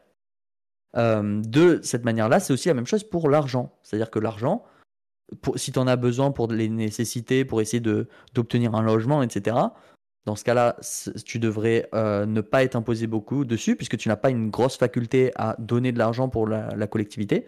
Tandis que si tu as 8 business avec euh, des parts dans un business à l'étranger, etc., là, on se dit tu peux quand même un peu euh, contribuer pour la collectivité, puisque c'est bon, t'es plus l'argent que tu as te sert à faire d'autres trucs que de t'occuper de toi. Donc on est au stade où on se dit bon, c'est c'est pas gênant si on te prend un peu d'argent. Ouais. En plus, parce que tout l'argent que tu gagnes est en grande partie parce que tu bénéficies du système qui est en place et qui est en place grâce aux, impôts. Donc, à partir de là, quelles sont les tranches dont on parle? Alors, on peut, là, on peut en discuter. Moi, je pense qu'il y a euh, une tranche de ce qui est nécessaire, une tranche de ce qui est l'argent ordinaire, qui permet juste euh, de vivre aisément. Puis après, il y a une tranche de, des possibles, c'est-à-dire c'est une tranche d'argent à partir de laquelle tu peux faire des, des projets de, de création d'entreprise, des choses comme ça. Tu vois, le, le- si tu as assez d'argent, par exemple, pour payer un local supplémentaire en plus de ton logement principal, bah, tu rentres dans un nouveau euh, créneau, tu vois. Euh, et ensuite, il y a la tranche luxe où on se demande, mais attends, tu fais quoi avec cet argent, tu sais? C'est un peu, tu vois des gens avoir des, des salaires par mois, tu dis, ah, mais attends, qu'est-ce que. Qu'est-ce Ouais. que vous faites en fait? Oui, tu t'attends à ce que les gens fassent des trucs genre insane avec l'argent. En fait, c'est genre ah. Ouais, genre. Et bien sûr, on, finit avec la tranche extravagante, à partir de laquelle c'est même plus. Vous pouvez même pas imaginer quoi faire avec l'argent. Il y a une tranche comme. Vous n'êtes pas au courant que cette tranche existe tellement c'est extravagant les sommes qu'ils ont. C'est des sommes telles que aujourd'hui les, plus grands milliardaires, s'ils devaient euh, se lever le matin et, et finir moins riches le soir, ils devraient dépenser des millions, littéralement. De toute façon, le capitalisme, au bout d'un niveau de richesse, euh, si tu fais pas complètement n'importe quoi, ton patrimoine augmente tous les ans sans que tu fasses rien. Ouais, il y a un seuil à partir duquel, euh, au lieu de diminuer chaque mois, il l'augmente chaque mois en faisant rien. Ouais. Ok, donc à partir de là, à partir de là, vu que ces paliers existent et que ces paliers sont calculés sur le patrimoine et non pas sur ce que tu touches, mais sur ce que tu possèdes, tu vois. C'est-à-dire, est-ce que tu possèdes des maisons, est-ce que tu possèdes des, des voitures, etc. Pour la plupart des gens, euh, ils seront plutôt neutres par rapport à cet impôt, puisqu'ils auront juste de quoi vivre normalement, euh, comme ils le font actuellement. Mais pour les très très riches, ils vont rentrer de plus en plus dans les tranches dont j'ai parlé, ce qui fait que leur niveau de rentabilité, l'argent qu'ils vont gagner chaque année, va être en concurrence avec leur niveau d'imposition, c'est-à-dire ce qu'ils vont perdre chaque année du fait de l'impôt. Chaque année, ils vont devoir payer un impôt annuel sur le patrimoine. Si cet impôt dépasse leur taux de, rentabilité de, leur patrimoine, de leur capital, alors ils, arrivent à un stade où ils oscillent autour d'une somme qui est euh, considérée comme du coup euh, leur, leur, palier stable, à partir duquel ils ne bougeront plus. C'est-à-dire que même en, en, achetant, là vous parlez de spéculation et tout, même en achetant, même en, devenant plus rentable, ils ne, leur, leur, leur patrimoine ne s'agrandit pas.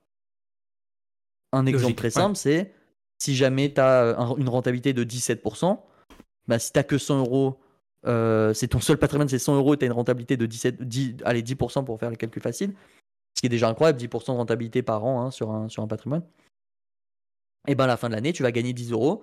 Vu que tu as très peu de patrimoine, tu ne seras pas imposé. Peut-être tu auras un impôt négatif, mais ça on en reparlera plus tard. Et du coup, tu gagneras plus 10 euros. Donc ton patrimoine devient 110. L'année suivante, tu refais, tu as 11 euros. Hop, 121. Voilà. Et du coup, ces gens-là, leur patrimoine augmente. C'est cool, super.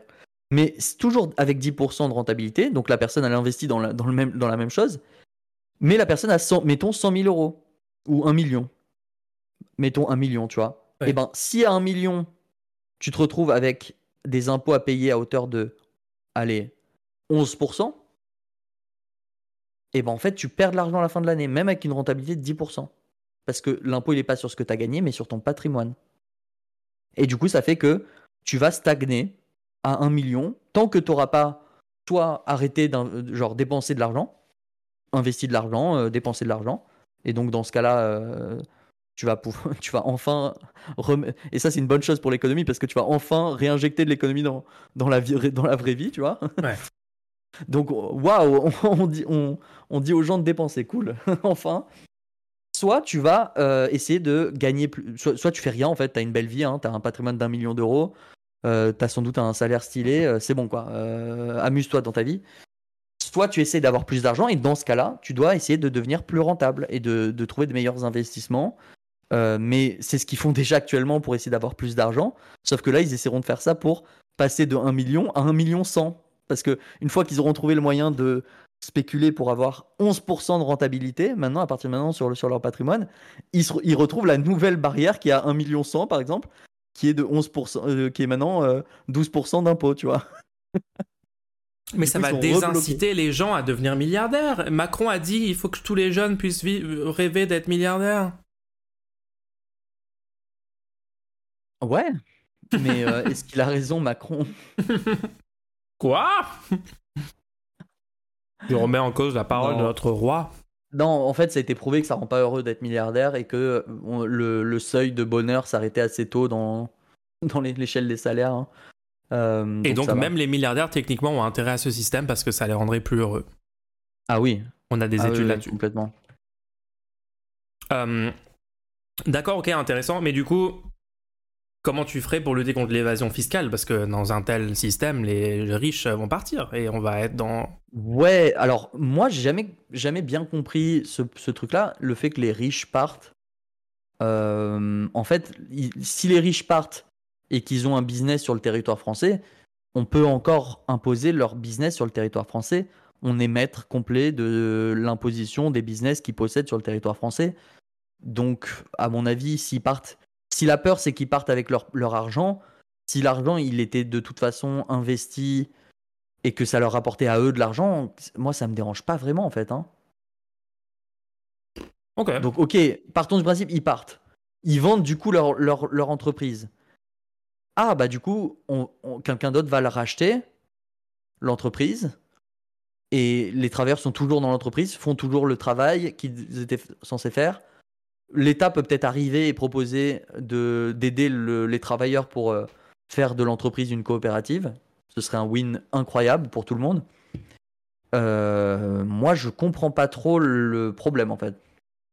Sachant que l'État va avoir une masse d'argent énorme de la part de tous les gens euh, Qui vont de- rester de et tous les payer gens leurs impôts et respecter la loi, quoi.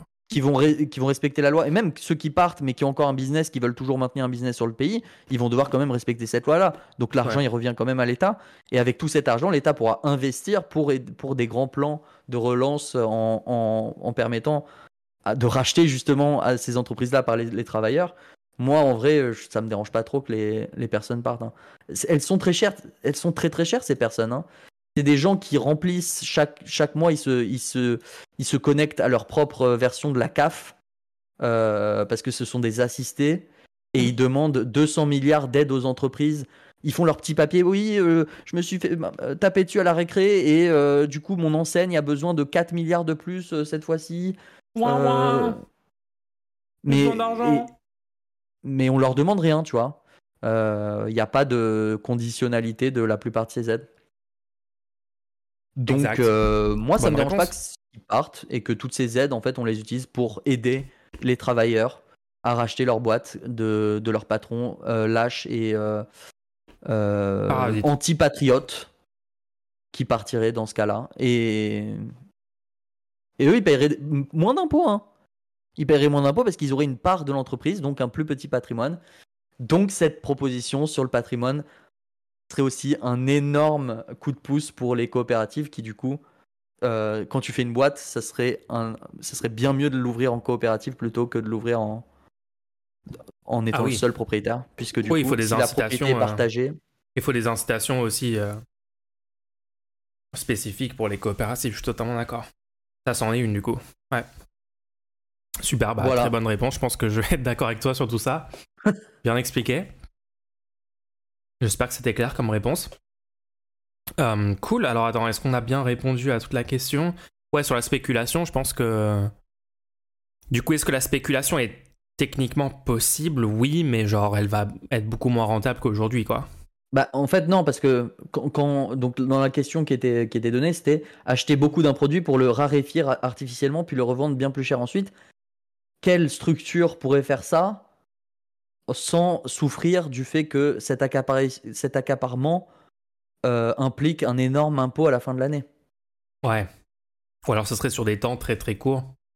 Ou alors ce serait des énormes euh, conglomérés, enfin plein de gens en même temps qui font ces achats-là.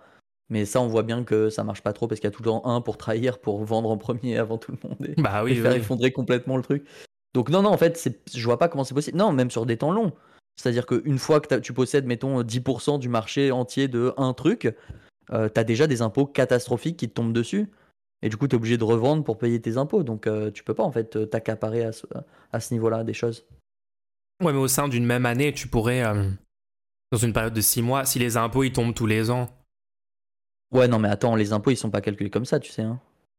ouais, Ils ils sont calculés ils au sont- prorata de la propriété euh, lors de la... pour... si c'est des énormes tu vois pour, pour le commun du mortel oui on va regarder euh, ce que tu as à la fin de l'année ou des choses comme ça. Mais pour des énormes euh, bah, tu vois les actions par exemple ils, ils regardent les, les données en temps réel pour, pour connaître euh, les, les bénéfices que tu as fait et tout. Et puis même, euh, tu, tu vas pas pouvoir l'acheter acheter tout en, en- en février revendre tout en novembre et dire à l'administration j'ai j'ai absolument rien spéculé dans l'année vous inquiétez pas. Ouais, de toute façon, et de toute façon, tous tes gains euh, en patrimoine de la spéculation, bah, ils rentrent dans ton patrimoine. Tu vois, si tu te fais plein d'argent et tu le dépenses sur des trucs, si tu t'achètes une, euh, une énorme maison à, à 10 millions d'euros, euh, des voitures, etc., etc., bah, ça, ça rentre dans ton patrimoine. Donc, ça... Ouais, au-delà d'un au certain, au-delà d'un certain niveau de richesse, c'est quasiment impossible de consommer ton argent en fait. Dans le système actuel, ouais. Ouais. Sauf si t'es, sauf si t'achètes. Sauf si tu fais des dons. Sauf si t'achètes Twitter pour euh, 40 milliards et après tu détruis la plateforme. Franchement, il a fait fort. hein. Il n'y avait pas beaucoup de moyens pour Elon Musk de dépenser son argent réellement en baissant son patrimoine. Mais c'est vrai. Il a trouvé un, vrai. des seuls trucs, c'est genre acheter une méga entreprise et la, juste la descendre complètement. Tu te rappelles quand on s'était rendu compte du niveau de richesse des plus riches au monde et qu'on avait fait le calcul qu'il faudrait qu'il faudrait qu'ils dépensent 9 qu'il faudrait qu'ils arrêtent de gagner de l'argent? Et qu'ils dépensent 9 millions d'euros chaque jour jusqu'à la fin de leur vie pour espérer euh, dépenser l'intégralité de leur richesse. Ouais. Et là Elon Musk, un des plus gros cerveaux de notre euh, humanité, nous a complètement euh, époustouflés en réussissant à trouver une, une manière de dépenser 44 milliards. Est-ce que c'est pas la plus grosse innovation d'Elon Musk au final? Est-ce que c'est pas le truc le plus gros cerveau qu'il a fait de sa vie? L'idée la plus originale qu'il a eue. Trouver un moyen de réduire son patrimoine à cette vitesse-là. Aïe, aïe, Euh, aïe, aïe. Bon, bah écoutez, si vous n'avez plus de questions supplémentaires, vous pouvez en faire si vous écoutez cet épisode en rediffusion actuellement et nous y répondrons la semaine prochaine. Et oui. Et sinon, on se dit rendez-nous la semaine prochaine. Rendez-nous la semaine prochaine, tout le monde. Allez, Re- regardez Shawshank Redemption. oubliez pas, on va le faire. Faites-le aussi. Ciao Salut, salut.